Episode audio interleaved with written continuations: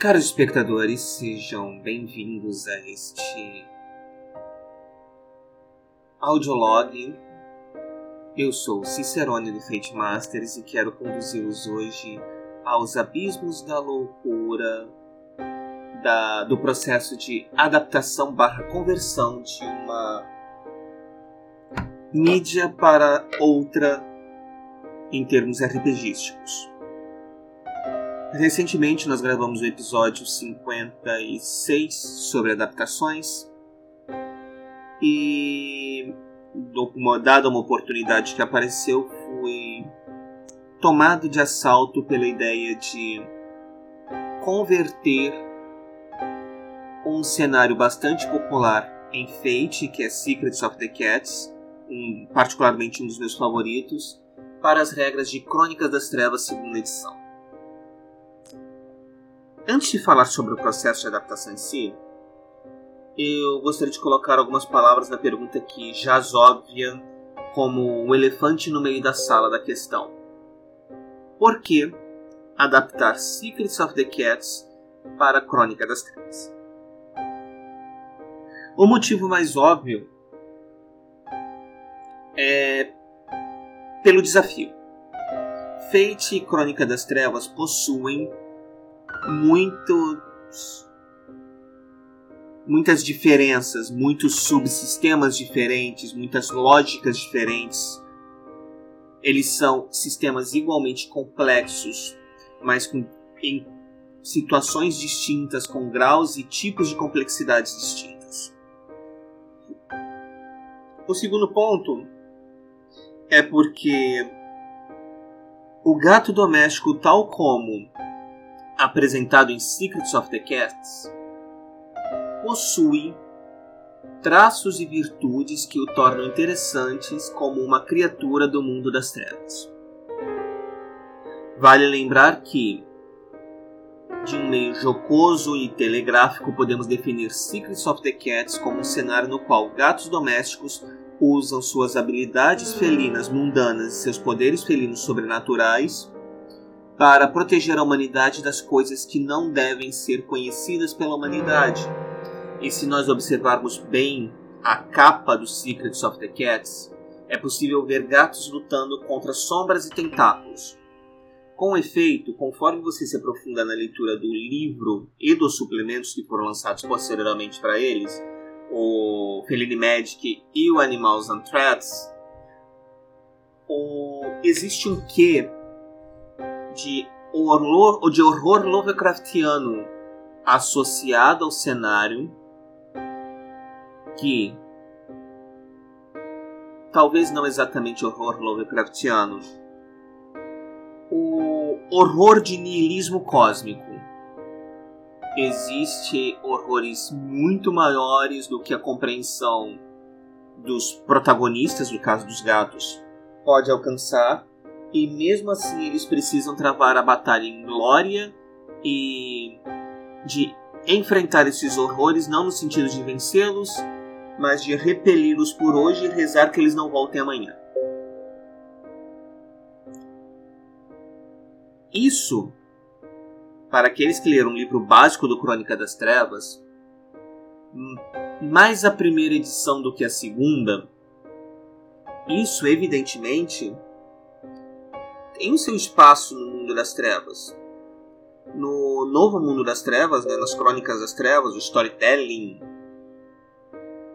ele é um jogo de horror de niilismo cósmico, principalmente com o Deus Máquina, God Machine, e toda a trama que você vê no registro, principalmente na trama que se desenrola após o registro do Profeta da Dor, o, o indiano. Eu estou péssimo com nomes hoje.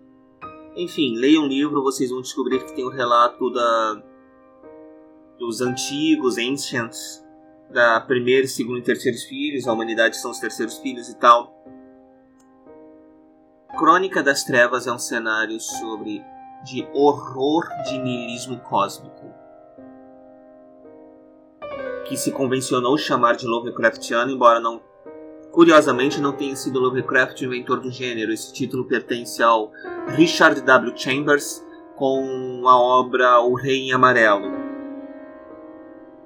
Leiam, já está em domínio público para quem, quem tem domínio da língua inglesa, é possível encontrar no Wikisource. Tá? Mas enfim. Secrets of the Cats possui características intrínsecas e, em sua quididade, é um cenário mais do que apropriado para adaptação ao mundo das trevas. Possui o ethos necessário, possui o tema necessário. Embora Secrets of the Cats possa propiciar um jogo mais leve, um jogo mais suave, próprio para crianças, ele possui essa veia que não pode ser ignorada. E é por conta disso que eu acredito que ele seria uma boa adaptação, uma boa, perdão, uma boa adição ao mundo das trevas como um todo. Eu relapsamente ainda não verifiquei a licença sobre qual Secrets of the Cats foi publicado. Eu não sei se foi numa licença OGL, numa licença Creative Commons Portanto, por enquanto, esta adaptação não passa de um trabalho de fã e, como tal, está protegida nos termos da lei, nos mesmos, nos, nos, pelos mesmos termos das lei, de lei que protegem as fanfics. Quero dizer neste momento também que Secrets of the Cats,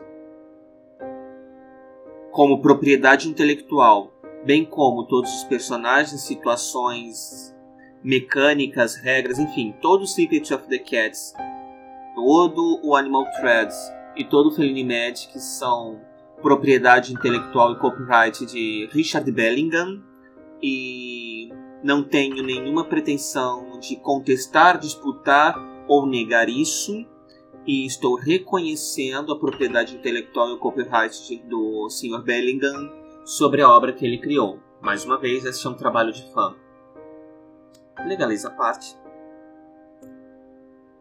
Vamos comentar sobre o primeiro dia de trabalho, que acho que interessa a vocês. Durante esse primeiro dia de trabalho, eu reli os livros. Reli a segunda edição do Crônica das Trevas, reli os Secrets of the Cats, é, Batavenia, o Secrets of the Cats, a parte que precisava ser lida é a parte que não incluía a aventura pronta, ou seja, são as primeiras 30 páginas no livro. E como o livro é formato A5, ele foi lido bem rápido até. E quanto ao Crônica das Trevas, segunda edição, ao contrário da primeira edição, que traz uma descrição maior do cenário, maior do mundo das trevas e tal, a segunda edição foca muito mais na mecânica. Portanto, foram lidas as 140 páginas iniciais do livro.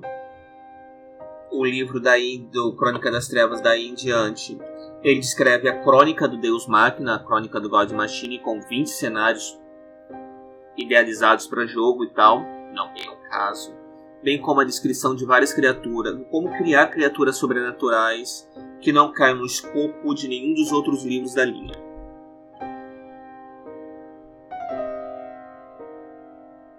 Algumas partes da adaptação, durante a leitura, já apareceram evidentes para mim. Curiosamente, as partes menos mecânicas. No cabeçalho da ficha, aquela parte que diz nome de personagem, natureza, vício e tal, algumas coisas já foram definidas internamente, ainda preciso registrá-las. A primeira delas é. Em Secrets of the Cats é possível em Secret of the Cats, cada gato possui três nomes. Para aqueles que não sabem a origem dos três nomes, ela se relaciona a um poema de T.S. de T.S. Eliot, The Naming of the Cats, que diz que cada gato tem três nomes. Tá? Esse poema é recitado no musical Cats do Andrew Lloyd, o mesmo, o mesmo autor do Fantasma da Ópera. Andrew Lloyd Webster, lembrei o nome. Se eu estiver lembrando errado, me desculpe, eu faço uma errata no próximo episódio. E o livro do Secrets of the Cats, ele abraça para si essa ideia. Um gato tem, portanto, três nomes: seu everyday name, que eu vou traduzir como o nome humano, que é o nome pelo qual o gato é conhecido e tratado pelos humanos. O seu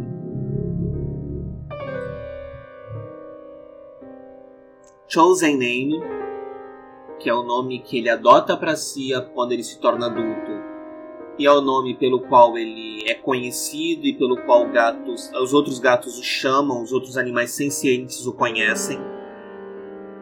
É o nome comum, que eu vou traduzir como nome comum, é o nome comum, nome que o gato usa no dia a dia. E o seu true name, seu nome verdadeiro, que é revelado ao gato durante um sonho, que o gato não costuma revelá-lo para ninguém. Revelar o nome verdadeiro é um sinal de extrema confiança, porque uma vez várias magias e Secrets of the Cats funcionam muito melhor ou só podem ser realizadas caso o nome verdadeiro do alvo seja conhecido. Então, na parte do cabeçalho da ficha, nós já temos esses três elementos. Temos a questão dos fardos. Problema. Dadas as diferenças mecânicas entre Secrets of the Cats e Crônica das Trevas, vai ser preciso criar coisas na, em cima da questão dos fardos. Como um fardo é associado a um aspecto, não é esperado que ele morra, que ele seja alterado sem o consentimento e a agência do jogador. Em Crônica das Trevas isso não é, seria prático porque não existe uma mecânica inerente ao Crônica das Trevas para isso. Também não existe uma mecânica para forçar o gato a cuidar do seu fardo no mundo das trevas. Portanto, será, deverá ser criada uma mecânica que torne o fardo relevante para a história. Seja porque o Caso seja negligenciado pelo gato, o gato perde acesso aos seus poderes, ou ele não ganha pontos de experiência, ganha bits ou pontos de experiência durante aquela sessão. Algo precisa ser pensado quanto a isso.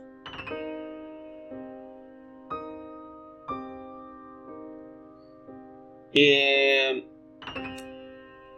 Eu acredito que natureza e vício possam ser mantidos tal como descritos no Crônicas das Trevas, segunda edição. Um gato pode ter a sua personalidade descrita por meio de natureza e vício, funciona. Fardo já foi dito. É, alguns gatos, os que aprendem magia, dentre os que aprendem magia, alguns deles se especializam em alguma escola de magia, isso teria que ser registrado no cabeçalho da ficha.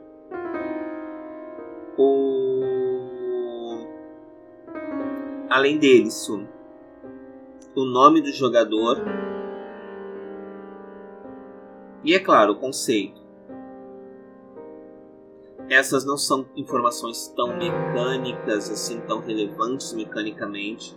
Dessas, as que vão ter verdadeiro impacto mecânico são o nome verdadeiro, é, vício e virtude, fardo terá que ser criado uma relevância mecânica para ela, e a especialização mágica, que será um ato opcional caso o personagem venha aprender alguma escola de magia e venha se especializar em alguma delas. O próximo passo da adaptação vai ser trabalhar nas perícias. Perícias não, perdão, perícias nas habilidades. Perícias, conhecimentos e experiências, conhecimentos e. Nas perícias sociais, mentais e físicas. Já está misturando tudo. As perícias sociais, mentais e físicas. Algumas dessas perícias elas não são exatamente apropriadas para um gato, como dirigir Então será preciso rever a lista de perícias para então criar ou diminuir, enfim, fazer as adaptações necessárias na lista de perícias. O próximo passo é a conversão das escolas de magia do Secrets of the Cats para Crônica das Trevas. Esse tem sido o passo mais espinhoso. Por quê? A conversão das outras perícias de Fate para Crônica das Trevas é mais direta. Algumas perícias, como território, uma perícia específica de Secrets, podem se transformar em méritos. Certo? Bem como muitos méritos de Crônicas das Trevas terão que ser revistos, porque eles não se apropriam, não se adequam ou não se aplicam a gatos, como por exemplo marksman, mar, marksmanship. Eu acredito espero eu continuar, não vendo gatos utilizando fuzis de assalto ou espingardas por aí. Então, mas isso é uma questão de ver quais méritos se aplicam. Eu acredito que vão sobrar muitos poucos. Talvez criar méritos seja necessário. Enfim. Aliados, contatos. Essa é uma questão trivial a questão da escola, das escolas de magia, no Crônica das, do, das escolas de magia, do Secrets of the Cats, e transpô-las para Crônica das Trevas, ela representa um problema em particular. Nem todo gato aprende escolas de eh, aprende magia em Secrets, isso não é obrigatório. Isso se deve principalmente à natureza do da criação de personagem Fate. Um gato pode não pegar nenhuma perícia de escola de magia e vai conseguir sobreviver. Eu quero preservar esta liberdade no na adaptação para a Crônica das Trevas, que estou chamando provisoriamente de Cats of the Darkness. Provisoriamente, eu sei, criatividade zero, não me julguem. Isso dito, se eu criar uma categoria de características à parte, eu teria que atribuir alguma pontuação a ela, o que significa que todos os personagens, sem exceção, seriam obrigados a começar com magia, que não é o espírito da coisa. Pensei a princípio em transpor as escolas de magia diretamente para méritos. O problema é que um mérito é incrivelmente barato para se comprar com experiência. É, é um ponto de experiência contra 3, 4 ou 5 dos outros poderes sobrenaturais. Essa solução possui seu valor porque, se você for utilizar, se você for observar os poderes sobrenaturais disponíveis para os humanos comuns em Crônicas das Trevas, eles também são méritos. Eles são méritos e alguns possuem níveis, outros não. Portanto, é uma solução que pode ser adotada elegantemente. Entretanto, gatos são criaturas sobrenaturais. Os gatos domésticos em Secrets. Como tal, eles fazem jus a uma característica de resistência sobrenatural. Isso pode ser providenciado. Se eu adotar a solução mérito mais característica de resistência sobrenatural, eu vou ter que pensar um nome para essa característica porque ela não existe em Fate. E vou ter que integrá-la ao jogo não é simplesmente criar um campo na ficha, colocar o nome dele e acabou. Não. Ele precisa ser significativo ao jogo. Mas isso é uma questão de pensar e trabalhar. Em um momento anterior eu havia pensado em utilizar o mesmo esquema de mago despertar, arcanas mais gnose, entre aspas. Só que isso obrigaria os jogadores a terem os poderizinhos, seriam obrigados todos a conhecerem magia felina. Se eu adotar a saída dos méritos, eu faria com que os méritos fossem de 1 a 5, como méritos de 1 a 5. Conhecer o mérito daria acesso aos efeitos básicos daquela escola de magia, daquela escola de magia, tal como a perícia provê no Secrets of the Cats, e deveria haver algum jeito para que o personagem adquirisse os poderes específicos e depois os exclusivos daquela escola de magia.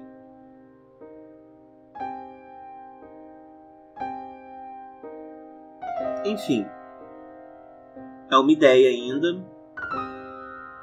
O resto do jogo se adapta com facilidade, que é uma questão mecânica, mas esse é o ponto mais espinhoso.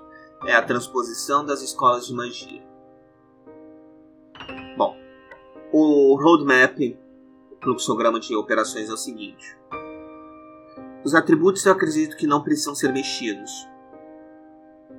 A lista de perícias será mexida para adaptar à realidade de um gato. Novas perícias podem surgir, algumas podem ter a sua descrição alterada. Coisas que são perícias em feite são méritos em Crônica das Trevas, então uma transposição até trivial, não é tão difícil. Claro, novos méritos talvez sejam criados, méritos antigos sejam removidos, mas isso é trabalho braçal. Parte mais problemática que vai demandar maior raciocínio é a questão das escolas de magia. Que eu não preciso tê-las definidas agora, é um ponto importantíssimo de se dizer, para fazer o resto do trabalho braçal. Então, senhores, é neste pé que estamos no primeiro dia de trabalho da adaptação. No próximo episódio, nós verificaremos como está o trabalho de adaptação. Aqui quem falou com os senhores foi Cicerone do Fate Masters, e este termina o nosso primeiro episódio de adaptação de Secrets of the Cats para Crônica das Trevas. Bons pesadelos para todos vocês.